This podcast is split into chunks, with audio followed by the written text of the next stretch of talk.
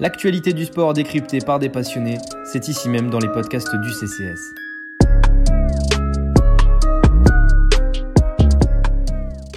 Colby Kamara, you know exactly what I expect. I need you to fight hard. I want you to fight clean. Keep yourself protected. When I say stop, you stop. If you want to touch, do it now. God bless. UFC 267, bonjour, bonsoir à toutes et à tous. On vous propose pour une fois un débrief, bah écoutez, assez tôt après l'event, puisque on a eu la chance euh, et le privilège d'assister à, un event qui, dont la main card a commencé à 20h.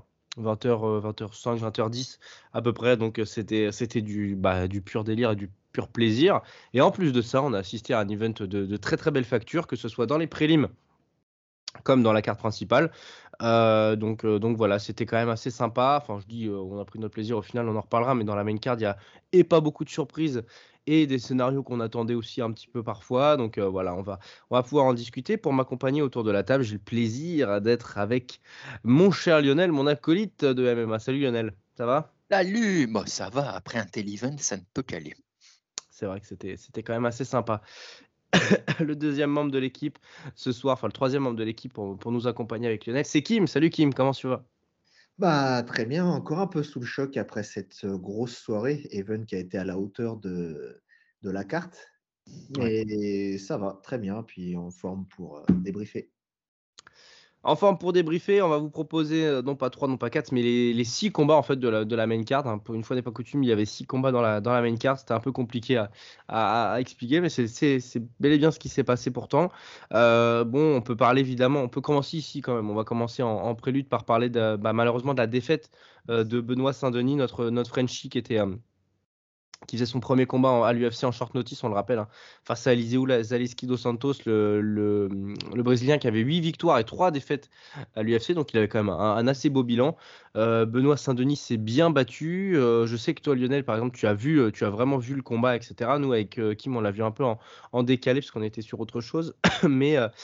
Mais bon, bah voilà, notre Frenchie, malheureusement, s'est incliné. Et au-delà de cette défaite, c'est surtout, bah, c'est quasiment pour des choses auxiliaires à lui, en fait, qu'on, il y, a des choses auxiliaires à, son propre combat, en fait, qui font qu'on a des choses à dire, tu vois, sur ce, sur ce duel, si on peut dire ça comme ça.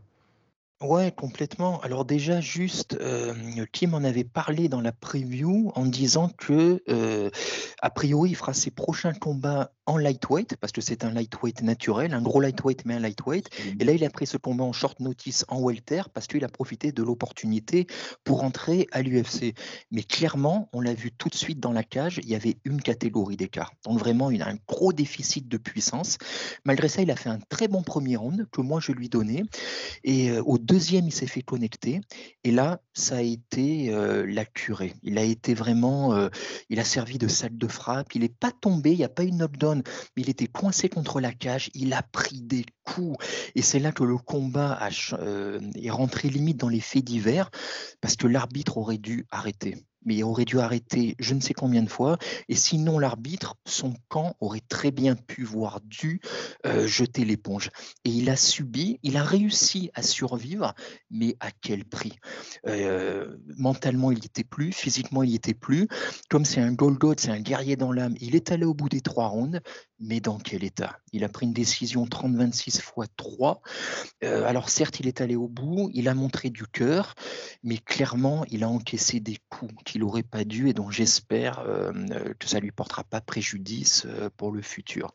Et le détail qui tue, c'est que ça a fait la joie de Twitter. L'arbitre de ce combat, qui a été vilipendé mais unanimement sur les réseaux sociaux et un peu partout, aurait dû arbitrer d'autres combats dans la soirée et il a été remercié aussitôt. L'UFC l'a dégagé de toutes les autres cartes, de tous les, de, tous les autres combats pardon, qu'il aurait dû arbitrer. Et à mon avis, on ne le reverra plus dans l'organisation et c'est tant mieux. On l'embrasse, mais ouais, j'avoue que là, il, il, risque de passer quelques semaines euh, au chômage, le père, parce que ouais, non, c'est vraiment pour le coup, Là, là, tu mets vraiment en danger l'intégrité physique des, combattants. Hein. Tout le monde n'est pas. Enfin, tous les combats et tous les, les, knockdowns ou voilà, tous, ces, tous ces moments de sac de frappe ne vont pas devenir des chèques Congo, les amis. Hein. Donc, euh, quand vous avez l'opportunité d'arrêter le combat avant, faites-le. Ça protège l'intégrité physique des, euh, des, des, bah, des, des, artistes, tout simplement, des athlètes. Donc voilà, quoi. C'est vrai que c'était un peu, un peu euh, grave. Et puis, même pour nous, bah, en tant que voilà, on était un peu en cocorico, quoi. Et donc, on avait envie de voir Benoît sous, un, sous un beau jour. là, c'est vrai que malheureusement, bah, c'était un peu dur à voir la fin, on peut le dire ça comme ça. Hein. C'était, ça, ça, faisait mal, en ah fait. Ah oui, c'était pénible à voir. Oui, non, c'est pas agréable. voilà, là, c'est quand ça bascule du mauvais côté de la violence ou de la brutalité, si on peut dire. C'est ça. C'est ça, c'est ça. Bon, bah, de toute façon, on n'a pas grand-chose à, dire de plus sur, sur Benoît Saint-Denis. Qui, euh, tu parlais du déficit physique, par contre, parce que j'ai vu un bout du combat euh, tout à l'heure quand même. Euh, le déficit physique, de, de, de, puissance physique qu'il a en welter, par, par, contre, je pense que pour un gros, ce sera un gros lightweight certes, mais même en puissance pure, il a quand même ah même l'air d'avoir, putain, je vais y arriver, d'avoir une sacrée, une sacrée pêche quand même. Complètement. Ah oui, non, moi, ça m'a même étonné parce que d'un point de vue du gabarit, on voyait qu'il était clairement en dessous, mais au premier round, il a fait jeu égal, largement. Il a réussi à contrer les takedowns. On voyait, ça a l'air d'être un goldot, vraiment. Donc, s'il arrive à bien couper euh, en lightweight, euh, ça va être un problème. Là, il aura personne à craindre au niveau de la pure, euh, du pur gabarit. Oui, je, confirme. C'est comme dit précédemment, c'est un gros lightweight déjà très solide. Enfin, je pense que vous avez. Enfin, je vais un peu répéter ah ce qu'a dit Lionel, hein, mais c'est vrai que très solide, déjà encaisser ça de quelqu'un, parce que son adversaire, il me paraissait limite même dans la caté du dessus, en fait. Enfin, quand j'ai vu, c'est, il me paraissait limite à moins de 80. Oui, c'était un, c'était, un, c'était, un, c'était un middle, en fait, et lui était un welter. C'est un peu la sensation que j'ai eu aussi. Au bout d'un moment, la différence d'impact, malheureusement, elle s'est faite ressentir. Puis là, euh, quand il s'est fait connecter, bon, bah Difficile, que je répète ce que dit Lionel, mais j'espère qu'il n'aura pas, il, aura pas une suspension trop grande que ce qu'il a encaissé ne va pas le tenir éloigné trop longtemps de, de l'octogone. Un ITT ou quoi, ouais. Mmh. D'un an de récupération, quelque chose comme ça. Euh, comme entrer en matière à l'UFC, bon, c'est un peu violent puis dommageable pour lui. Surtout que. Complètement. Surtout qu'il a du potentiel en lightweight. En lightweight, il peut vraiment je pense aller titiller le top 20, voire au-dessus. Mais là, j'espère juste qu'il aura la récupération nécessaire et qu'il prendra le temps de, revenir dans de bonnes conditions. Bah, c'est tout le mal qu'on lui souhaite, en tout cas à notre cher Benoît Saint-Denis. On passe à la main card de cette UFC 267. Euh, Magomed Ankalaev, Volkan Özdemir. On attendait, on attendait Magomed Ankalaev euh, bah, un peu au tournant parce que on se disait que voilà, il était un peu à la croisée des chemins, vu que, euh, vu, que Volcanos Demir était, euh, bah, était un point de passage quasi, quasi obligatoire pardon, pour, euh, pour pour aller atteindre les strates du, top 5 et à terme du, title shot. Au final, ce que j'ai noté, moi, c'est que Osdemir, sur le round 1 et le round 2, il a été proactif. C'est lui qui a essayé de prendre le sang de l'octogone, c'est lui qui a essayé d'apporter les premières frappes. Et en fait, plus globalement sur le combat, en fait, Ankalaev s'est un peu contenté de contrer, mais à chaque fois en fait faisait quelque chose, même s'il mettait son bras vers l'avant, s'il tentait un crochet, s'il tentait un kick, Ankalaev contrait et ça a toujours touché. Et en plus de ça, euh, voilà, je, vous laisse après sur, sur l'analyse, mais euh, dès qu'il a frappé en ligne en sur, le, sur un jab du bras avant ou même sur un direct du bras arrière, à chaque fois il a touché. Alors ça veut dire que la, la garde d'Osdemir n'est pas la meilleure des light heavyweight, mais quand même en a montré beaucoup de précision que ce soit en contre euh, et euh, enfin surtout en contre pardon.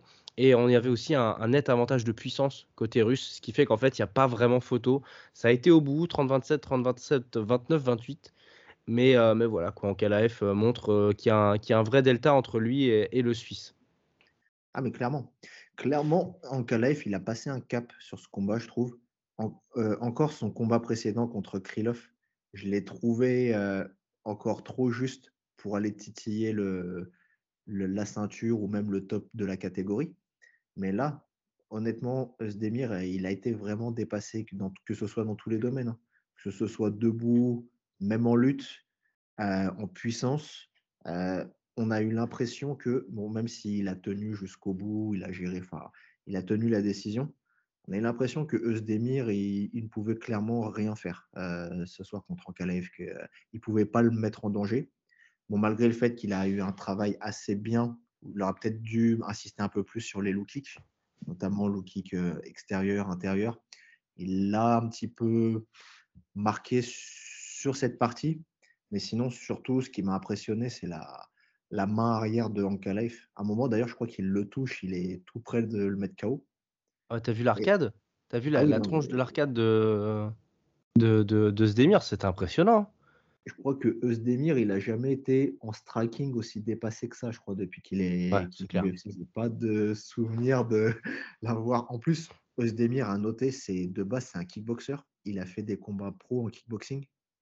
Euh, non, non, là, clairement, il a, il avait l'impression qu'il y avait deux ou trois classes d'écart euh, sur ce combat. Et en. Et Kalev, pourtant, il- il a connecté premier round. hein. Je sais pas si vous vous souvenez, mais il y a un direct du bras arrière qui touche vraiment au niveau de la tempe de d'Ankalaev. Ça bronche pas. Ah non, il l'a pris, c'est pour lui, c'était euh, c'était another day in the office, comme on dit. C'est qu'il a même euh, derrière, il a même connecté lui encore plus fort. Il a montré que que ça allait être lui qui allait dicter le combat derrière.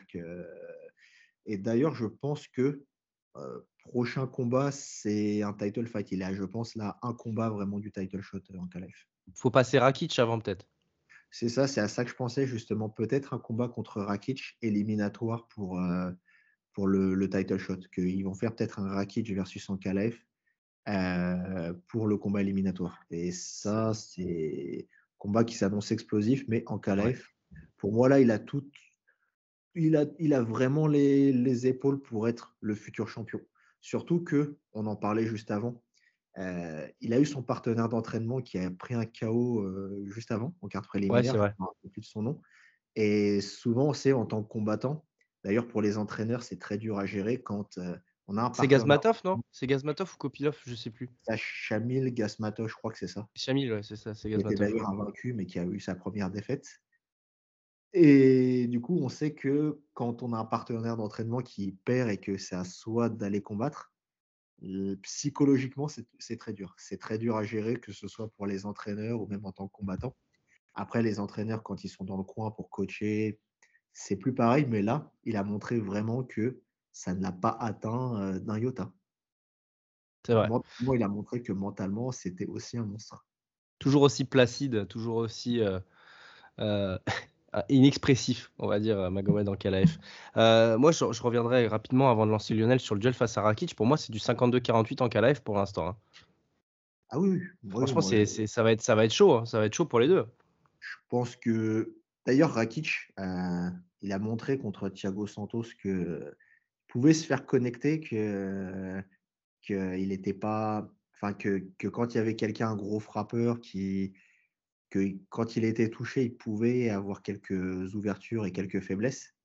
Là, je pense qu'en Kalaev, il a clairement sa carte à jouer contre Rakic. Je ne serais pas étonné si en Kalaev le mettait KO. Ouais, pourquoi pas, pourquoi pas, à en tout cas, mais c'est vrai que ce, combat, en tout cas, Lionel nous a donné quand même pas mal d'indications et sur, euh, et sur le niveau d'Ankalaev et sur la progression qu'il avait eue et aussi voilà, sur le fait que Ozdemir, voilà, c'est un, un top 8 des, light heavyweight et aussi quand même, je tiens à le dire dans ce podcast, que Ozdemir a un vrai menton quand même, ce qui n'est pas le cas de tout le monde. Ouais, bien sûr, ouais, absolument. Mais bon, après, Ozdemir, on le connaît quelque part. Et euh, je pense qu'en fait, tous ces derniers combats nous l'ont montré, on l'a vu un peu trop beau, j'ai l'impression, Ozdemir. Il est peut-être monté un peu trop vite, on, lui a donné son title shot un peu trop rapidement. S'en est-il vraiment remis, je sais pas, il avait perdu contre, contre DC. Et euh, moi, je pense qu'en fait, on l'avait vu trop, trop haut. Voilà, c'est un, il est aux portes du top 5 ou dans le top 5, excellent combattant, mais dès que le niveau monte un peu trop, il n'y arrive pas. Il n'y arrive pas. Il est jamais ridicule, mais il n'y arrive pas. Il n'y arrive pas ou il y, il y arrive plus. C'est la définition même du gatekeeper. C'est le, le plus gros, enfin le vrai gatekeeper des moins de 93 kilos, c'est lui. Voilà, absolument, absolument. Et, euh, et quant au duel à venir entre Rakic, enfin au duel euh, potentiel entre Ankalev et Rakic, j'avoue que je sais pas. Avant le combat de ce soir, j'aurais plutôt mis une pièce sur Rakic, que moi j'aime bien parce que je trouve qu'il a un petit grain de folie que n'a peut-être pas Ankalaev, une façon de, de une spontanéité peut-être qui manquerait à Ankalaev. D'un autre côté, Ankalaev a été tellement clinique ce soir, euh, ne s'affolant jamais. Il a été vraiment au-dessus sans faire n'importe quoi. Moi, je mettrais vraiment du 50-50, mais ce sera vraiment passionnant à voir. Et cette catégorie, elle, euh, on va en parler plus tard, elle devient, ça devient un peu n'importe quoi. Mais entre Rakic, Ankalaev euh, et Projaska, euh, ça promet de, des duels à venir qui vont être très, très intéressants. Ah, franchement, moi, ça me, Ça me donne très très envie cette affaire. Si je regardais en même temps ce que la, ce il a, il a fait que deux combats à l'UFC, il a déjà un title shot le gars. c'est dire le monstre que c'est. Mais bon, bref, on y reviendra euh, quand il combattra euh, donc Volcanos Demir. Euh, et au final, en fait, ça respecte, ça respecte carrément ce qu'on avait dit dans les, dans les pronos, hein, complètement. mais bon, voilà, ça c'était. c'était le petit mot par rapport à notre preview. Ramzat Shimaev, Ling Yang Li dans la catégorie cette fois-ci des welterweight. bon, bah. Je vais être honnête avec vous, j'ai détesté euh, tout ce que n'a pas fait Ramzat dans l'octogone. Mais par contre, ce qu'il a fait dans l'octogone, c'était euh, merveilleux. On peut pas trop dire ça autrement. J'ai ah adoré, euh, j'ai adoré son, son agressivité. je suis, j'ai été rassuré aussi pour l'être humain. J'en avais parlé un petit peu dans la preview, mais ça m'embêtait un peu de le voir. Oula. Bon. Je me couperai au montage. il, y avait il y a donc un chien à côté de moi. Euh, donc, euh, non, Ramzat Chimaev, voilà, rassuré par son état physique aussi, voilà, les, séquelles du Covid long, bon, bah voilà, là, c'est très, très rapidement évacué. Et euh, bah, il a le poids et la puissance d'un light heavyweight, sauf qu'en fait, c'est un welter. Et Ling Yang qui est pourtant une brute épaisse, bah, est passé pour un. Passé pour une marionnette. Oui, C'était son petit frère. C'est non, franchement, c'est terrible parce que ce sentiment d'impuissance que, que Lee a, donné alors que il, a bossé, il a fait 8 semaines, 6 semaines de training camp et pour finir comme ça, c'est quand même c'est quand même dur quoi. Et Ramzad, voilà, est, est, un, est une glu que lorsqu'il vous attrape, bah, en fait, vous ne pouvez rien faire quoi c'est une glu, mais une glu agressive. C'est, euh, j'avais lu des, euh, j'avais lu un, euh, passer un tweet d'un gars qui s'était entraîné, qu'il avait vu en camp d'entraînement, et il disait en Suède, il disait que Ramzat mettait la misère à, à Gustafsson en training camp. Ah. Parce que, et ça m'a rappelé ce que d'ici, alors même si d'ici, on le sait, n'est pas forcément objectif, mais tout le monde l'a dit, tout le monde qui a vu s'entraîner Rabib disait, ou voir qui a carrément tourné avec lui, disait que quand Rabib est sur toi, c'est comme si tu avais 200 kilos sur toi. Et Ramzan, ça m'a fait penser un peu à ça. C'est-à-dire, il n'est qu'un welter, mais comme tu dis, il a une puissance, euh, moi je dirais même qu'il a une puissance ouais, de, de, middle, de light heavyweight. Il a, une, il a une agressivité, il a une façon de répartir son poids, il est ultra technique.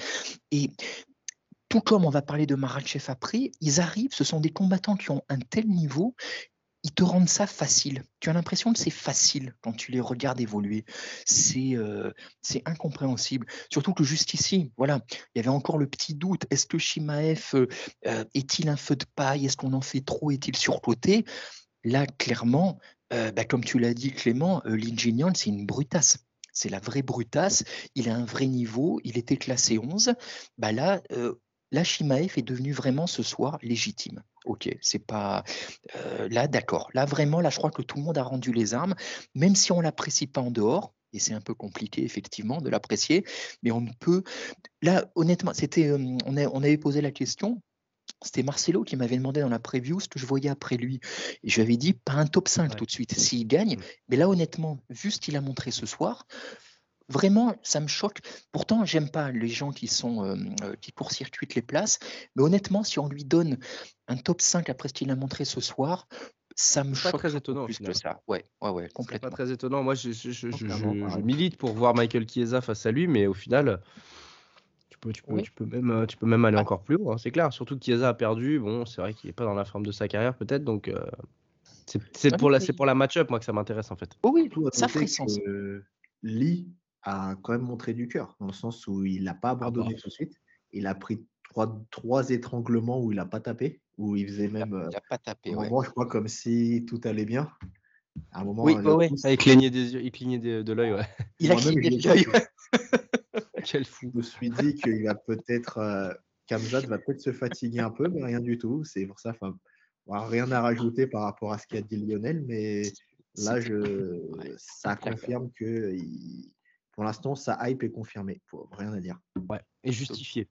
Pour justifier. Euh, voilà, il a, il a pas tapé un no-name quoi. Et ça, euh, et ça c'est quand même, c'est quand même important pour, euh, pour lui. Euh, bon, on racontera pas. l'impression que, que, que j'avais qu'il était carrément sous coke avant et après le combat, mais bon, c'est voilà, ça ne je ne fais pas partie de, la vague de hype démesurée, en tout cas sur ce, ah, sur ce bonhomme, même si je pourrais faire partie de la hype si on se concentrait uniquement sur l'octogone, ça c'est une certitude. Je pense que d'ici peu de temps, il, aura le title shot, je pense. Ouais, dans deux combats peut-être, dans deux victoires. C'est ça, ce qui est très peu, hein, ce qui est très peu. Très peu, ce qui est très peu, ce qui est très peu pour un pour un gars qui a qui a qui a fait son dixième combat euh, de MMA, c'est quand même euh, c'est quand même bah, c'est un peu comme ça en fait. Hein. Surtout dans ces catégories là, surtout dans ces catégories là. C'est le... Ça veut dire que dans deux combats, il passe dans, dans, dans cinq minutes d'octogone, il a le title shot. Ouais, c'est clair. Honnêtement, ça se peut, ça se peut vraiment. Moi, le, Là, autant moi, je faisais partie de ceux qui attendaient de voir si la hype était. J'avais encore un doute.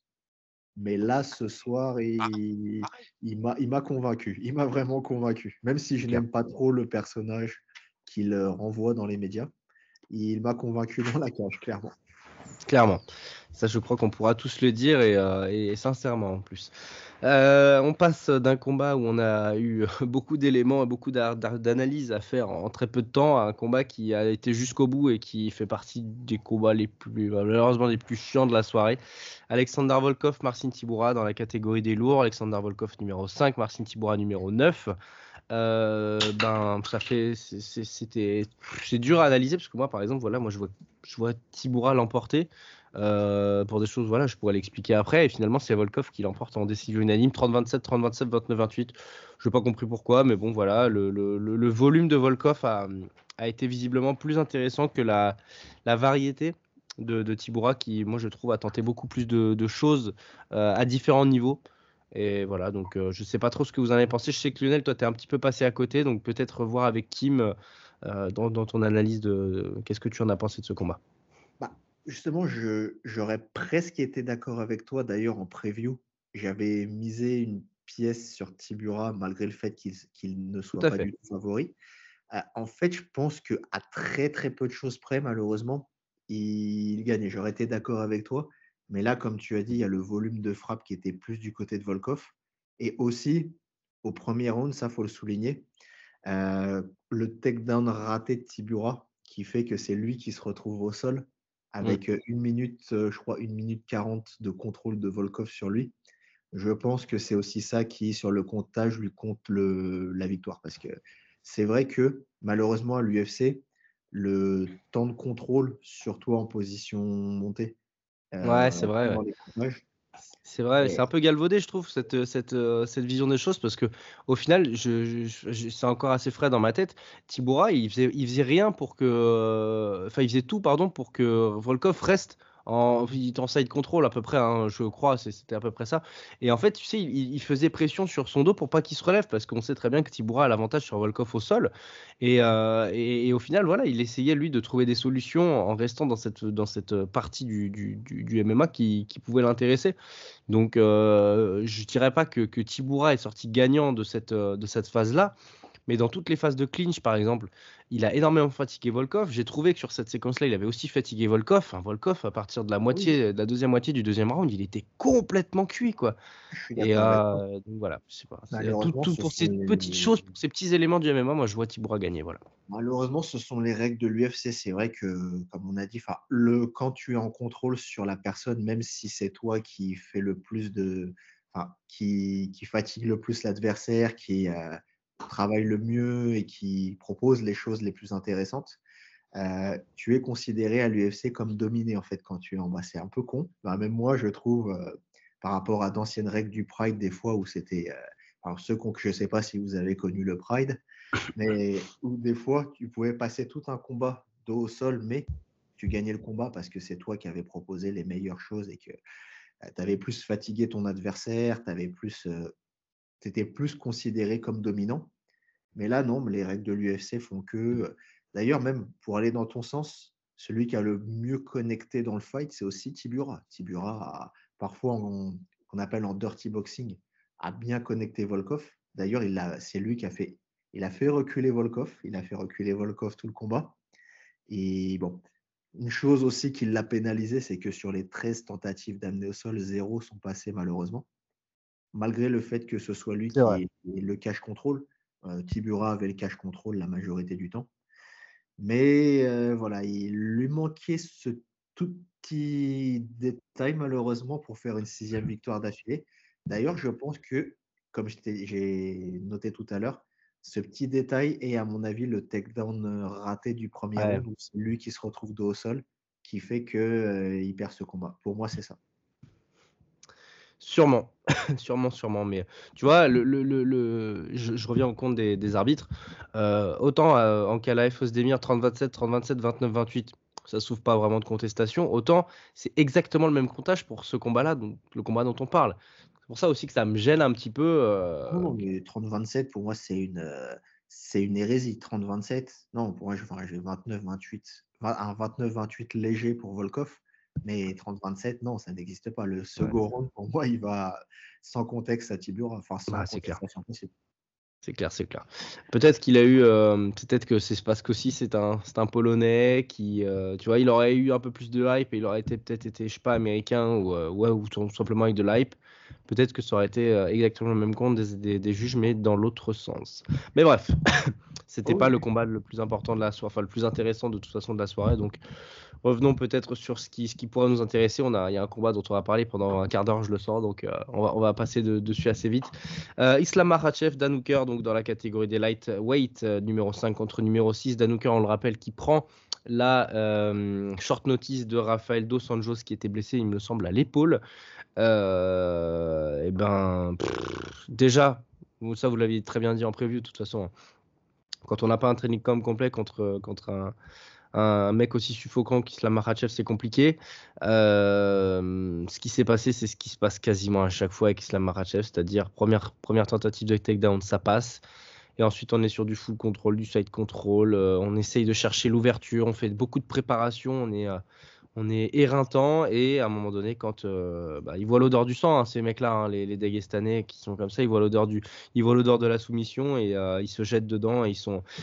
Avant de vous laisser parler, moi, j'ai été impressionné par la vitesse. Je sais que c'est pas la première fois qu'on voit ça, hein, mais la vitesse de changement de, contrôle de, de Marachev. Quand il est passé en side control, il a fait ça à une vitesse qui est tout simplement hallucinante quoi. Donc euh, voilà, c'est le truc à retenir. Après voilà, la Kimura, elle était aussi belle que moche, hein, si on peut dire, parce que belle euh, parce qu'elle est magnifiquement exécutée et moche parce que voir un coup dans cette euh, position, c'est toujours un peu déroutant.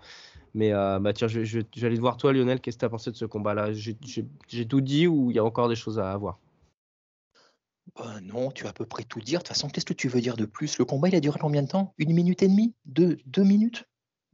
Euh, de, 3 euh, minutes 16, je crois. Je ah, sais plus, non, ça c'est euh, Shima et Fli, je crois. Oui, ça c'est ah, Je sais plus. De toute façon, c'est kiff, les deux. Hein. Mais c'est 2 minutes 15, je crois, truc comme ça. Ouais, c'est il réussit, tout comme Shimaev, mais là encore plus parce que bah, Hooker, c'est quand même au-dessus de, de Lin proportionnellement. Il te rend ça comme Rabib en son temps, il te rend ça facile tout ce qu'on peut imaginer avant un combat, euh, ils réussissent, que, enfin, Rabib réussissait, Maratchev le réussit désormais, ils réussissent à tout annihiler. Tous les, tous les scénarios qu'on pourrait imaginer, euh, Hooker, il a un striking, il frappe fort, c'est pas grave, on s'en fout. Je t'amène au sol tout de suite, je te soumets, c'est fini. Voilà, fin. Qu'est-ce que tu veux dire? Il n'y a, rien à analyser. Il est juste. Euh, et si ce n'est que euh, ce qui est analysé après, c'est à la limite, c'est après. Parce que Maratchev, moi, tout en le trouvant exceptionnellement doué, je ne faisais pas forcément partie des gens. Je gardais une petite réserve. Parce qu'un peu comme Shimaev, il n'a pas encore affronté, je trouve, de top. Voilà, de top.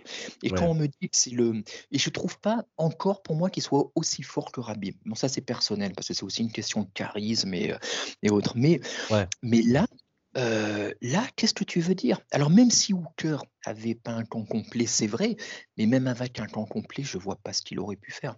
Le, il te rend ça facile. Et là, de la même façon, pareil, je trouvais qu'ils avaient monté Maratchev un peu vite, mais là, honnêtement, si on lui donne, alors lui a demandé le title shot. Alors, il faut peut-être pas s'exciter tout de suite, mais par contre, si dans deux, s'il gagne son prochain combat, ouais, il est éligible et il n'y a pas, ça fait pas scandale parce que franchement, là, comme ça, même on parle de Oliveira en disant le JJB de Oliveira, mais c'est pas la même chose. Lui, il a une puissance, comme tu dis, une vivacité, une agressivité. Assez... Ça va être compliqué. Ça va vraiment être compliqué pour les autres. Hein. Kim, je vais te demander ça euh, concrètement. Euh, Islam Marachev, ah, c'est même pas une question. Islam Marachev, c'est le prochain champion des lightweight. Clairement, je. Je vois pas ce qui peut l'empêcher en fait. Je crois que bon, c'est vrai que euh, Dan Hooker a eu un enfin, a pris une short notice. Bon, d'un côté, je pense, j'aurais pensé que Dan Hooker tenterait plus de choses au début de combat. Surtout compte tenu de la short notice, je pensais j'aurais pensé qu'il serait offensif, qu'il euh, la jouerait un petit peu à pile ou face, euh, qu'il essaierait de toucher durement Islam. Bon, ça n'a pas été le cas. Il a été sur la défensive. Bon, il a pris un takedown d'une facilité déconcertante.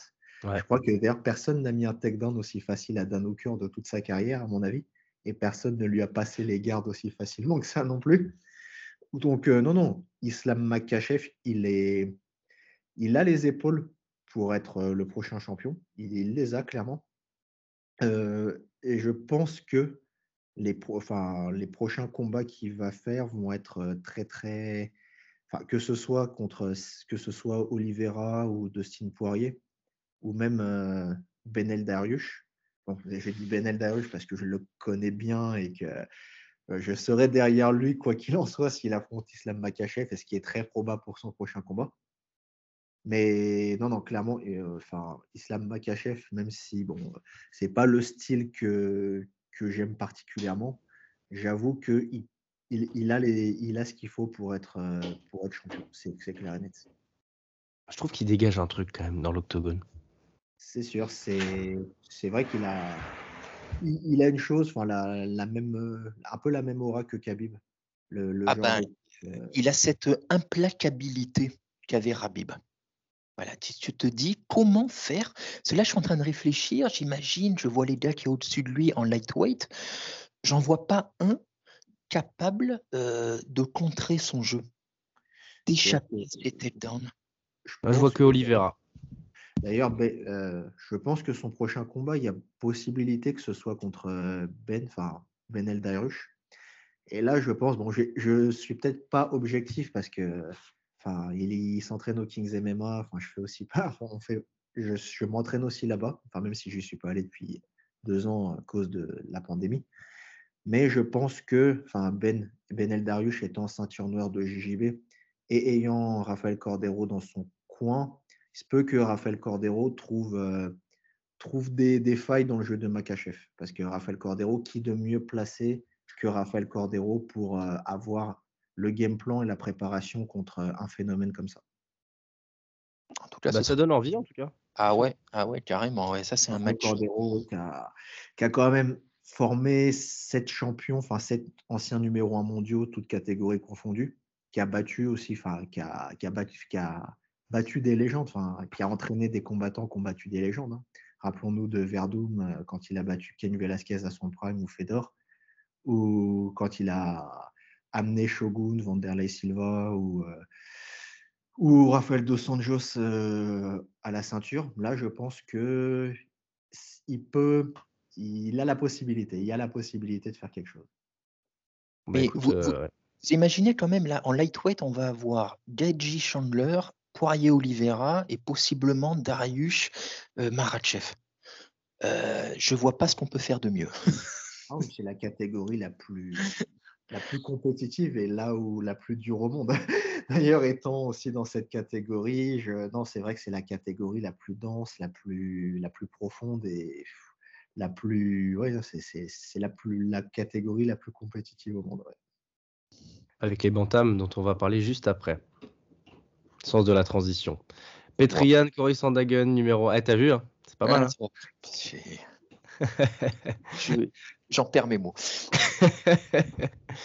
Petrian numéro 1, euh, Cory Sandagen numéro 3, le russe donc qui retrouvait l'octogone après sa défaite. Euh, bah, contrasté. comment, que je sais plus quelle a été la formule de Marcelo, c'était euh, l'injustice euh, dans l'injustice, je crois, c'était face, donc face à Benjamin Starling et son coup de genou illégal. Donc Cory Sandagon qui lui avait perdu il y a 4 mois à peine face à TJ Dillashaw. Donc un duel de revanche pour la ceinture intérim des bantamweight. Donc et on a assisté à un combat incroyable, euh, l'un des plus beaux combats de l'année. Encore une fois, je sais pas si c'est si c'est l'émotion et le fait que ce soit assez frais dans mon esprit, mais euh, on a vraiment pris on a vraiment pris notre pied pendant 5 rounds. au sortir du round 2, moi je me demandais comment Sandagun allait faire pour, pour, pour maintenir le rythme. Et au final, à part un coup de mou dans la fin du quatrième round, j'ai trouvé que même dans le cinquième, il était, il était encore assez frais, très bon dans les déplacements. Et euh, Petrian, euh, je l'ai trouvé dépassé dans le premier round. Je vais dire les choses voilà clairement, comme ça vous pouvez rebondir dessus. Et après, euh, round 2, round 3, round 4, il, a, il n'a cessé d'être plus précis et sa boxe est exceptionnelle, sa défense de takedown est exceptionnelle, son jeu de kick est, excellent. Je, je, perds mes mots quand je parle de ce mec-là. Et au final, bon voilà, ça donne 49-46 pardon pour les trois juges pour Petrian. Moi, je trouve que c'est dur euh, pour Sandagen qui a, été, euh, plus qu'au niveau. Je, donnerais du 48-47, voire une split decision pour, pour Petrian. Mais euh, je pense que voilà, le Cory Sandagen a proposé la plus belle adversité de la carrière de Petrian. Et, voilà, je finirai là-dessus. À, vous de jouer, les amis. Lionel, peut-être pour commencer. On a vraiment vu un très très beau combat ce soir. Ah, combat exceptionnel. Oui, j'étais en train, quand tu parlais de combat de l'année, je me demandais à quel point, euh, oui, pour l'instant, ça se tire la bourre avec le Volkanovski Ortega, lequel Volkanovski Ortega était peut-être un peu plus dramatique? Parce qu'on a frôlé la soumission à deux reprises, il y a eu des retournements de situation. Donc il y avait un côté, mais bon, on est dans le high level de toute façon euh, des deux côtés. C'était pareil, oui. Voilà, c'était vraiment. Là, ça n'a pas arrêté de 5 rounds, c'était incroyable. Comme tu dis, moi, j'ai été étonné par Sandhagen. Vraiment, je ne le pensais pas euh, euh, capable d'offrir une telle opposition à Yann.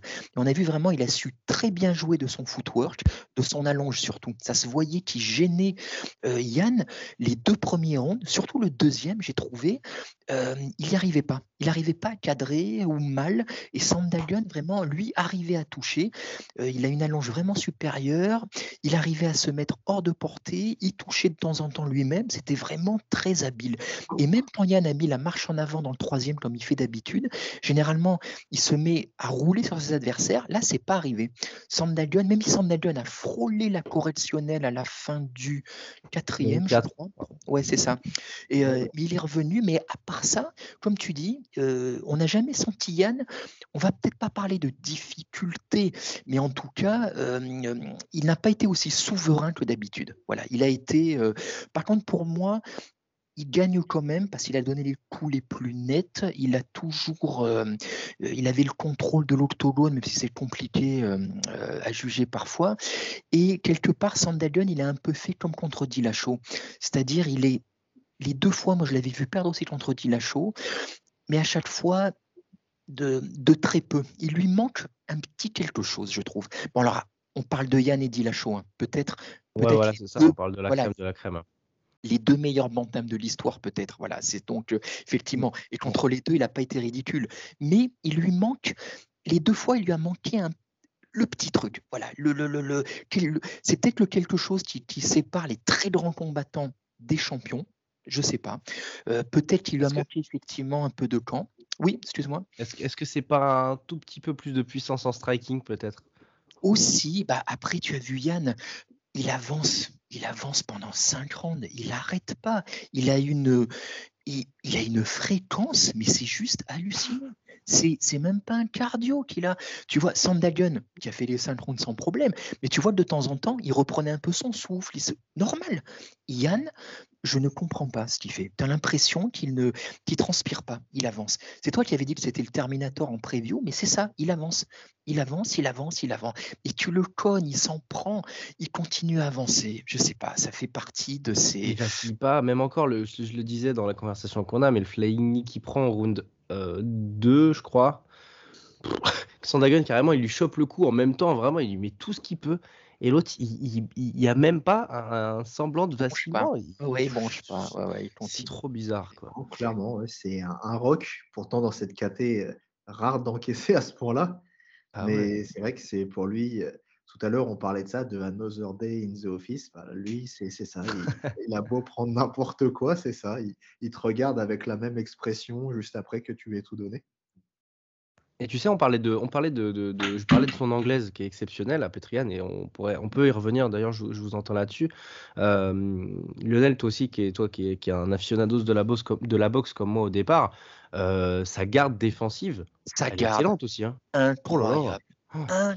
Tu sais, il a, il a ce réflexe parfois de faire un petit peu comme, euh, comme, euh, comme euh, comment il s'appelle, comme Floyd Mayweather, tu sais, à mettre, à resserrer un peu l'épaule et à mettre vraiment le bras, euh, le, enfin le, le- oui, le- la main en fait, bien serrée juste à côté de la, du menton, et ce qui lui a permis dans le combat d'éviter un nombre incalculable de crochets. Et franchement, ça, je sais pas, je l'ai vu plusieurs fois en fait, c'est pour ça que j'en parle. Mais la garde Ah de non, boxeur, elle est aussi, elle est du même niveau que le striking en fait. Ah, mais tu as tout à fait. Non, mais tu as d'autant plus raison. Moi, c'est la première chose qui m'avait marqué quand la première fois que je l'ai vu combattre. Euh, il a une garde exceptionnelle. Ce qui fait qu'il accompagne, il absorbe et il, euh, il retient beaucoup de coups comme ça, ce qui lui permet justement d'avancer sans prendre de dommages. Mais de toute façon, il a l'une des plus belles euh, anglaises, euh, je ne sais pas ce que vous en pensez, mais il a l'une des plus belles anglaises euh, euh, de l'UFC. Je sais, de, de loin, quoi. Euh, des Je sais enfin, même je sais même pas quelle pourrait être la concurrence directe. Euh, parce que C'est pas faux. Non, non, l'UFC, non, non, c'est clair, clairement. C'est d'une efficacité, il reste calme, euh, excellente garde, et les kicks qu'il mettait. À un moment, je vous ai fait remarquer, je ne sais pas si vous l'avez remarqué pendant le combat, euh, les côtes de Sandagan ont commencé Ah ouais, à ouais, rougir. ouais. Parce que lui ne bronchait pas beaucoup non plus, mais ça devait faire mal. Bah, c'est- et bah, Ça s'est vu sur son souffle. C'est à partir de ce moment-là que le cardio de Sandhagen il a commencé à, à baisser parce que des frappes comme ça dans les côtes et dans les flancs, oh c'est en premier le cardio qui prend en fait. Et là, du coup, c'est là que le cardio à- de Sandhagen il a commencé à, à répondre, à commencer à, à, à fléchir. Ah, c'est intéressant cette précision de, de, de, bah, de, de combattant, hein, tout simplement. Euh, mais, mais malgré tout, mais malgré tout, le, le, le- moi j'étais vraiment très impressionné par Sandhagen qui s'impose en fait comme le numéro, bah, le numéro 2 en fait de la catégorie ou le 2,5 avec Dillashaw Non, quoi. Mais c'est 3, vraiment, tu as le 1 incontestable. Petrian pour l'instant. Ouais, vas-y, vas-y Kim. Ah non, je, du coup, je, je complétais juste ce que tu disais, que, que top 3 incontestable de cette caté. Que maintenant, le top 3, il y a le top 3 et le reste. Comme en featherweight, il y a aussi le top 3 et le reste. C'est, c'est sûr que Sandagen est vraiment top 3 incontestable de cette catégorie aujourd'hui. C'est marrant parce que le champion n'est aucun des trois. c'est quand même drôle, mais c'est comme ça. C'est bon, c'est vrai que pour, euh, bon, pour rester correct, euh, le champion pour moi est plus euh, digne d'un acteur hollywoodien qu'autre chose. C'est enfin, plus un Oscar qu'il Ah, a faut le respecter quand même. moi. Faut respecter quand même. respecter euh, le quand Funk même, mais Master. vrai que Bon. Sachant que, sachant que le champion a quand même soumis Sandagen euh, euh, très rapidement quand ils se sont rencontrés. C'est ça, c'est ça Thierry Lolo en fait. Oui. Ouais. Ce jeu de chaise musicale euh, qui montre que vraiment en MMA plus qu'ailleurs, tu peux jamais rien prévoir. Quoi. C'est ça, c'est ça qui est, c'est ça qui est génial. Et, et histoire, juste pour revenir sur Yann, parce que maintenant, là les gens qui ont commencé à en parler, quel sera son prochain combat? Parce que normalement, il doit, ouais, normalement, il doit faire la revanche contre Sterling. Mais si Sterling est toujours blessé et met du temps à revenir, euh, là, tout le monde a commencé à demander est-ce qu'un Yann contre Dillashaw serait pas envisageable? Et là, mais là, laissez tomber. attend là. tous. hein. Oh là là, attend là, tous. hein. là, c'est le combat de gala. Peut-être Bon, les deux meilleurs bantams de l'histoire de l'UFC. euh, incroyable. Incroyable. Sandhagen, il a montré quand même une chose très intéressante dans son game plan. Euh, bon, malgré le fait, bon, faut souligner aussi qu'il a 10 cm de plus en taille et une allonge considérablement plus grande. Mais c'est un mouvement qui, qui est aussi efficace contre John Jones d'ailleurs. Ce sont des mouvements latéraux en défense qui te font en fait rater ta précision à chaque fois contre des combattants justement euh, précis, ayant un, et étant aussi très méthodique. Quand tu, tu as des mouvements latéraux en arrière, que tu vas beaucoup à gauche, à droite comme ça, ça fait rater en fait ta cible beaucoup et ça fait un peu, ça, ça, ça fait envoyer des, les, attaques dans le vide. Et ça, par contre, c'est très intéressant. Et je pense que justement, euh, dans un éventuel combat contre TJ Dillashaw, TJ Dillashaw pourrait s'inspirer de, de, de ce game plan, je pense. Absolument, parce qu'en plus Dillashaw a les moyens de le faire. Il a un footwork qui est tellement imprévisible et tellement particulier, à contrario d'un Aldo, lui qui était resté vraiment, euh, il était resté devant Yann pendant tout le combat, euh, bah, jusqu'à la punition. Voilà, parce que lui n'avait pas la possibilité de le faire. Mais Dillashaw, ce serait ouais, intéressant. C'est ça, le d'ailleurs, que euh, bon, ça c'est dans une autre, enfin, toute autre chose, mais je pense que c'est aussi le genre de footwork qui gênerait euh, Cyril Gann. En fait, c'est bien le style de, footwork aussi à, faire rater euh, les frappes, à faire rater aussi. Euh, c'est facile à faire en bantam qu'en quand, quand, heavyweight quand même. Oh non, c'est sûr qu'en poids lourd, en poids lourd, c'est enfin, c'est compliqué d'avoir ce genre de footwork. Mais quelqu'un contre John Jones, par exemple, jusqu'à sa blessure, qu'il l'a très très bien utilisé, c'était Thiago Santos. D'ailleurs, tout le premier round, il faisait ça. Il faisait... Et malgré sa blessure, il faut se rappeler qu'il a eu des blessures. Euh, je crois que c'était le, les ligaments croisés qui s'est fait à trois endroits différents. Euh, malgré cette blessure, il a quand même tenu jusqu'à la décision et a même gagné un round avec cette blessure-là. C'est un monstre. C'est un monstre, Thiago Santos. Je suis bien content qu'il ait gagné contre Johnny Walker d'ailleurs, mais bref, n'en parlons, parlons pas. Euh, j'étais en train de penser, alors c'est complètement fumeux, hein, bien sûr, et c'est vraiment pour, aller dans live jusqu'au bout, mais un champ champ euh, Petrian, Alexander Volkanovski, ça peut exister sur une stratosphère ou pas ça? Je me marre en le disant, hein. je me marre en le disant parce que vraiment c'est barjo, mais. Je pense que le. Bah, ça pourrait, malheureusement, je crois que bon, le gabarit qui. Oui, pareil. pareil. Je pense que la différence de puissance se ferait malheureusement ressentir, malheureusement. D'accord. Parce qu'il fera fort quand même, Petrian. Hein. Et avec un poids, un poids plus important. Ouais, mais Volkanovski, faire le... ouais, je sais pas. Volkanovski, de base, faut pas oublier que c'est le temps qui ouais. lourd de base. non, mais c'est vrai en plus. C'est un voilà. C'est Ouais, c'est pour ça, j'en profite, vu qu'on en parlait, euh, on en parlait sur Messenger pendant les combats. Euh, là, il y a Cerudo qui, depuis quelques mois, fait une campagne absolument délirante pour rencontrer Volkanovski. Mais je ne sais pas s'il se rend compte de ce qu'il demande. Euh, parce que d'un point de vue gabarit, Cerudo qui vient des flyweight face à Volkanovski, je ne sais pas, j'ai du mal à l'imaginer dans cet univers. Après, c'est surtout, je pense que c'est surtout financier. Enfin, son intérêt est surtout financier. Parce qu'en faisant un, combat comme ça, money fight de, ce, de cette configuration, il gagnerait une, euh, une prime qu'il n'a jamais gagnée de sa carrière, que ce soit Cerudo ou même euh, dans le cas de Petroyan, bon, bah, il gagnerait ce qu'ils n'ont jamais gagné. Tout à fait, tout à fait, tout à fait. Bon, on va passer maintenant à au main event of the evening. Euh, Yann Blakovic, Lover Teixeira. Bah, que dire Que dire Que dire si ce n'est que c'était pas du tout prévu. je pense qu'on va laisser peut-être euh, soit toi, soit Lionel, parce que c'est vrai que moi je ne suis pas encore remis de ce choc. Euh, donc euh, je vous laisse commencer. Moi, plus, plus que le choc, je me suis surtout pas remis des, des larmes de Glover Teixeira quand il a cliqué, quand il a quitté l'octogone. Ça m'a, ça a fait, ça a fait bobo à mon petit cœur parce que c'était vraiment beau à voir. J'ai encore besoin de, ouais, j'ai besoin de vous laisser. Enfin, oui. Bah, ce que je peux commencer à dire pour, euh, voilà, pour introduire euh, ce, ce, main event, c'est que euh, bah, j'ai pas reconnu Yann Blakovic tout simplement. Pas très puissant. il avait les appuis posés au sol, il n'était pas mobile. c'est vraiment Glover Teixeira qui a fait le combat, quoi, qui a été, c'est lui qui a avancé. Bon, c'est normal puisque son salut c'était aussi de, d'amener le combat au sol. Donc voilà, il avait sa, il avait sa part, il avait tout intérêt à avancer. Mais, mais voilà quoi, il, a reculé, euh, il a reculé dans, dans, un axe, euh, Blachowicz. Il n'a pas reculé en se déplaçant sur un côté, il a reculé, il s'est bloqué contre la cage, etc. Enfin bref, qu'est-ce qui s'est passé quoi? Qu'est-ce qui s'est passé? Je ne comprends pas le game plan, la forme, euh, le body language de, Blachowicz par rapport à, au Blachowicz qu'on a vu et face à Reyes et face à Israël Desania, j'avais l'impression de enfin là j'ai l'impression de pas parler de la même personne tout simplement quoi. Donc euh, bah, très content pour Glover Teixeira parce que ça fait partie des, des, des, des histoires que, qu'on adore dans le sport quoi.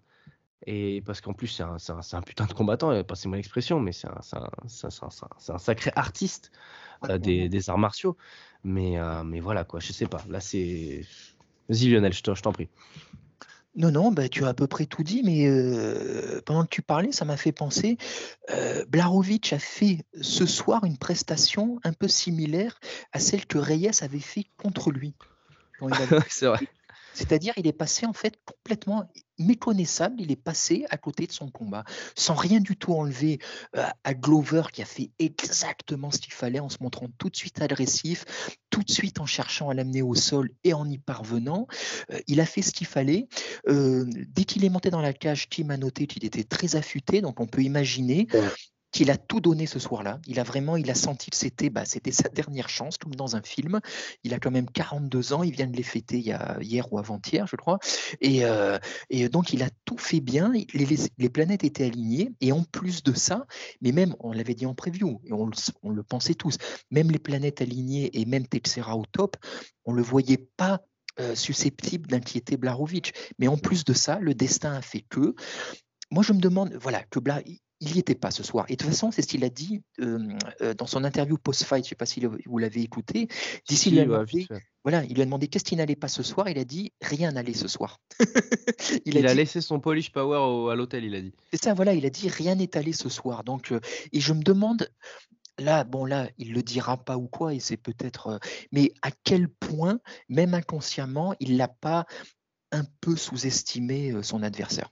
Euh, et donc possiblement. Il a, passé, il a passé plusieurs combats à avoir ce, ce, truc qui, qui, maintient en vie, c'est-à-dire le, le, fait de devoir prouver, prouver, prouver pour exister. Et là, pour le coup, il a pu relâcher un tout petit peu de l'est. Complètement. on voit qu'avec une histoire comme celle-ci. Euh, voilà. à mon avis, s'il avait affronté Pro il aurait été à 200%. Parce qu'il aurait su que le danger était là. Là, Glover, sans lui manquer de respect, mais inconsciemment, il s'est pas dit voilà, c'est bah, une, journée, une journée de plus, euh, une journée de plus au travail. Et bah, ça, plus ça, plus ça. Euh, voilà. Mais à la limite, tout ça est vrai, mais j'ai quand même envie, comme vous, de rester quand même sur la performance et l'histoire, euh, l'histoire de Clover, quoi. Parce que, comme toi, Clément, moi, j'étais à deux doigts de verser une petite larme à la fin, quand même, hein, parce que tellement c'était, euh, euh, c'est rare quand même. Là, tu dis, il mérite, il mérite, tout s'est aligné, tout se passe bien. Même s'il le perd le prochain, c'est pas grave. Il y a réussi. Il est devenu champion à l'UFC. Il a atteint. Est-ce qu'il va le faire le prochain déjà? Est-ce qu'il va le faire? Eh, Bonne question. Je sais pas. Je sais pas du tout. À mon avis, il va, savourer déjà. Il a dit, je crois qu'il a dit dans son interview post-fight avec DC. D'ailleurs, Jerry Prochaska était dans les tribunes que vers le mois de mai, il comptait combattre Jerry Prochaska au mois de mai.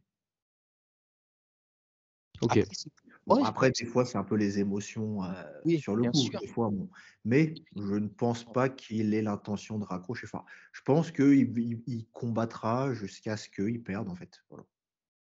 Ouais, sûrement, Ouais. Pourquoi? Moi, j'ai envie de dire maintenant, il a le droit de faire ce qu'il veut, en fait. Voilà. Là, il a vraiment. Euh, d'abord, déjà, qui est-on pour lui dire quoi faire? Et puis après, qu'est-ce que tu veux lui dire après sa, après sa performance de ce soir? Et puis en plus, contre Pro bah, il va se faire des sous, quoi, j'imagine. Donc, euh, qu'il en profite. Il a raison. Ouais, mais bon, après, c'est l'intégrité physique derrière. On sait que quand tu vois la puissance de Proraska, euh, bah, ça peut, ça peut, ça peut, ça peut, ça peut euh, porter atteinte à, sa, son intégrité physique éventuellement. Je, je sais pas, je peux, peut-être que je suis trop à vouloir protéger les combattants, mais, mais voilà, avec cet accomplissement-là, c'est presque beau de, de, tu vois, de, d'encadrer la, la, la, ceinture et de dire bon, moi, je suis parti comme un prince, quoi. C'est beau. Et d'ailleurs, j'en profite pour dire, parce que je, voilà, en fouillant un peu, en, fouillant un peu sur des infos sur Glover, il faut savoir quand même qu'il y a à, peine deux ans, il était numéro 8. À 40 ans, il était classé 8 dans les rankings des light heavyweight, et deux ans plus tard, il est champion. C'est dingue. Ah oui, mais il a eu une série. scénario. Post-fight contre John Jones, il a perdu un sacré nombre de combats. Il a été, bah, je crois qu'il a perdu contre Corey Anderson, contre Gustafsson. Il a perdu aussi contre Anthony Il a perdu Phil Davis, Anthony Johnson, Alexander Gustafsson et Corey Anderson. C'est exactement il était tout proche de la sortie à un moment donné. Je crois qu'il y a deux ans, il était tout, tout proche de la sortie de l'UFC. Il était, c'était, enfin, il était tout proche des oubliettes. Il était hmm. tout proche des oubliettes. Et deux ans après, deux ans, c'est non, c'est vrai que j'ai encore du mal à voir les mots. J'ai encore du mal à voir les mots, mais surtout que dans la preview, on, vantait, enfin, moi le premier, hein, je, pensais que le meilleur était encore à venir pour Blakovic. Qui, a 38 ans quand même. 38 ans, mais malgré le fait qu'il ait 38 ans, il, il avait montré dernièrement qu'il était à son prime, que ce soit technique ou même physique. Euh, enfin, il, a fait des, il a eu plusieurs steps. Déjà, son premier step, on, pas, on en avait parlé dans la preview, c'était contre Krylov et Manoa. Il avait montré de gros ajustements, une grosse progression au sol. Et ensuite, c'était 2020, donc l'année dernière, il a fait un autre ajustement, c'était sur sa puissance de frappe. C'est vrai qu'il a toujours eu une, prédisposition à frapper fort, mais depuis son combat contre Corey Anderson, où c'est la revanche où il a mis, il a mis un gros chaos, et il a fait, enfin, il a montré qu'il avait une puissance de frappe d'un poids lourd et d'un poids lourd puissant. Donc en fait, c'était malgré le fait qu'il ait 38 ans, il a même montré niveau physique qu'il était plus en forme que jamais et qu'il avait un meilleur cardio que jamais, plus puissant que jamais, qu'il était toujours rapide, il n'avait rien perdu en vitesse, il a une maturité musculaire. Euh, voilà, c'est vrai qu'en preview, on le voyait même peut-être champ champ. Pourquoi pas C'est pour ça qu'on disait peut-être le meilleur avenir, peut-être en étant champion. Et là, c'est vrai que bah, finalement, bon, bah, en reprenant un peu ce que vous dites, je me demande aussi si Blakovic n'a pas n'avait pas pris pour acquis le fait qu'il passerait Texera. Peut-être qu'il avait pris pour acquis, euh, alors qu'au contraire, Texera a fait peut-être le meilleur training camp de toute sa vie. Ah oui, il était, franchement, il était affûté. Moi, j'étais euh, franchement euh, très impressionné par, bah, par son physique. Quoi. On a vu dans son training camp un certain Alex Pereira. Je ne sais pas si ça vous dit mmh. quelque chose. Si, si, bien sûr. Oui, qui, qui, a fait partie de son training camp. On a vu aussi Minotauro, enfin Antonio Noguera qui, l'a pris comme coach de Jiu-Jitsu et comme. Ça, ça fait toujours plaisir de le voir quand même. On a vu aussi un des meilleurs coachs de boxe qui s'appelle Fernelli. Enfin, c'est un des meilleurs coachs de boxe des États-Unis qu'il a pris dans son camp aussi. Sans compter, je pense qu'il a dû beaucoup investir dans sa préparation physique et dans sa diète parce qu'à 42 ans, je l'ai dit, mais il paraissait dans la meilleure forme physique de sa vie à 42 ans. Et ça, ça m'a, mis sur le cul. c'est clair, c'est clair, c'est clair. Glover Teixeira, donc sacré, 42 ans, 21 combats à l'UFC, 16 victoires quand même. C'est quand même monstrueux que dans l'organisation la, plus prestigieuse et donc de facto bah, un peu la meilleure en termes de talent, d'avoir un bilan comme celui-ci, voilà, c'est juste mérité évidemment pour, euh, pour Glover d'avoir la, ceinture. Enfin, euh, c'est même si voilà, j'ai quand même une, une, une affection pour pour, euh, pour Yann Blachowicz, c'est quand même. Euh, on ne peut pas ne pas être heureux pour, euh, pour Glover Teixeira. Désolé pour la double négation, mais. Bah surtout après la série. Bah bah, n'oublions pas qu'il il vient d'enchaîner sa sixième victoire consécutive. Et je ne sais pas si vous vous souvenez des noms qu'il a alignés juste avant, avant ce combat. Et notamment le combat juste avant contre Thiago Santos, où il revient des enfers, qu'il arrive à, à grinder, à imposer sa lutte, à, encaisser des, à encaisser les plus belles frappes de Thiago Santos en se relevant et en retournant la situation pour le soumettre. Je crois qu'il n'y a personne sur Terre qui est capable de faire ça. C'est clair. C'est clair, c'est clair. Bah, le tableau de chasse, là, de toute façon, depuis la défaite contre Anderson, c'est Karl Robertson, Yann Koutelaba, Nikita Krylov, Anthony Smith, Thiago Santos et donc ce soir Yann Blachowicz. C'est pas des no-name non plus, hein, ça c'est clair. Oh, c'est une des plus belles séries de l'histoire avant de devenir champion. Ouais. Et dans ces, six, dans ces six victoires, il y a quand même quatre par soumission, une par KO, et il n'y a que contre Krylov euh, qu'il a, a, a été au bout. Voilà, c'est quand même, euh, c'est quand même quelque chose. on l'avait souligné. Bon, même si Yann Blakovic semblait, euh, on va dire, à est passé à côté de ce combat. Apathique. Je ne sais, pas qui est capable de soulever Yann Blakovic comme il l'a fait. Ah, c'est clair C'est clair Oh, j'ai halluciné devant la télé. Vraiment, j'étais là, mais il va quand même pas le faire. Ah bah, ah, ah bah si, bah si, il a porté. Je ne sais pas si Curtis Blade en serait capable en fait. ah, mais c'est clair. parce que, parce que on, on est d'accord, euh, dans la cage, il, dépasse le quintal tous les deux ce soir. Bah, largement. Ah enfin, je sais pas, c'est 103, 104 par personne là, à mon avis, non? Surtout que Yann Blakovic, il, est... il commence à avoir du mal à, à être light heavyweight. Euh, d'ailleurs, maintenant, c'est clairement plus que jamais euh, un morphotype poids lourd que. Voilà, enfin, c'est sûr qu'il est. Oui, il, a, il avoisine Blakovic clairement les 105 kilos. Il avoisine, je pense. Euh, et Texera, bah. Oui, oui, je pense qu'il est autour des 100 kilos, Texera. ça peut être intéressant de, de voir Yann Blachowicz, même si voilà, là il a perdu, de le voir chez les, chez les heavyweight. À l'avenir, ce serait sympa. Bon, UFC 267, l'analyse elle est terminée. Et bon, il faut quand même dire qu'avant de se quitter, on a quand même pris notre pied dans cet événement, même si voilà, il y avait quelques, quelques petits scénarios qui au final étaient un peu cousus de, fil blanc. Oui, C'était mais. quand même des combats intéressants à voir. Mais même les scénarios de fil blanc ont été excitants à voir quand même. Parce que même si on. Shimaev, Marachev, on pouvait imaginer ça, ils ont quand même été, moi limite, encore plus spectaculaires que ce que j'ai escompté. Euh, le Yann Sandagen, bah, c'est l'un des meilleurs combats qu'on verra cette année. Et ça se termine en apothéose sur cette, euh, bah, sur cette magnifique surprise. Donc franchement, moi, on en attendait. La carte était belle, mais je trouve qu'elle a délivré euh, encore plus que ce qu'elle promettait à la base, au niveau émotif. Euh, au, niveau du scénario, euh, pour l'UFC, c'est quand même tout bénéf parce que euh, le, le sparring partner principal, on l'a dit tout à l'heure, de Texera était qui était Alex Pereira, qui va combattre la semaine prochaine pour son entrée à l'UFC. Donc, je crois que l'UFC va bien monter le drama et la story avec Israël Adesanya. C'est sûr. Étant, voilà, et Texera étant maintenant champion des light heavyweights, Alex Pereira faisant partie de, de la même académie que Glover Texera, à mon avis, là, ça va. Ils peuvent monter le, le, storytelling encore plus. C'est possible. Déjà qu'il en fallait pas beaucoup pour faire le storytelling avec Adesanya et, euh, et Alex Pereira, mais, euh, mais bon. Ne, parlons pas d'Adesanya parce qu'après Lionel il va me dire oui tu parles de tes combattants préférés dans chaque podcast machin truc machin truc. voilà je, je, ne dirai rien. Pas du tout. Sur tu, tu veux qu'on parle de Povington, des frères Paul? Ah Mon dieu Il est tard, Lionel, s'il te plaît, j'arrête de passer une nuit quand même décente. Pas obligé de me parler des combattants que j'aime. Enfin bref. Bref, bref, On enchaîne avec Paulo Costa, etc. Enfin bref, un régal. un régal. Merci en tout cas les gars de, de, nous avoir proposé cette, cette analyse complète de, de l'UFC 267 bah, en sortie d'event. Hein, voilà, il est à peu près 1h du matin, on va publier ça. Et vous pourrez l'écouter cette nuit, enfin, cette nuit, demain matin, demain après-midi à votre guise.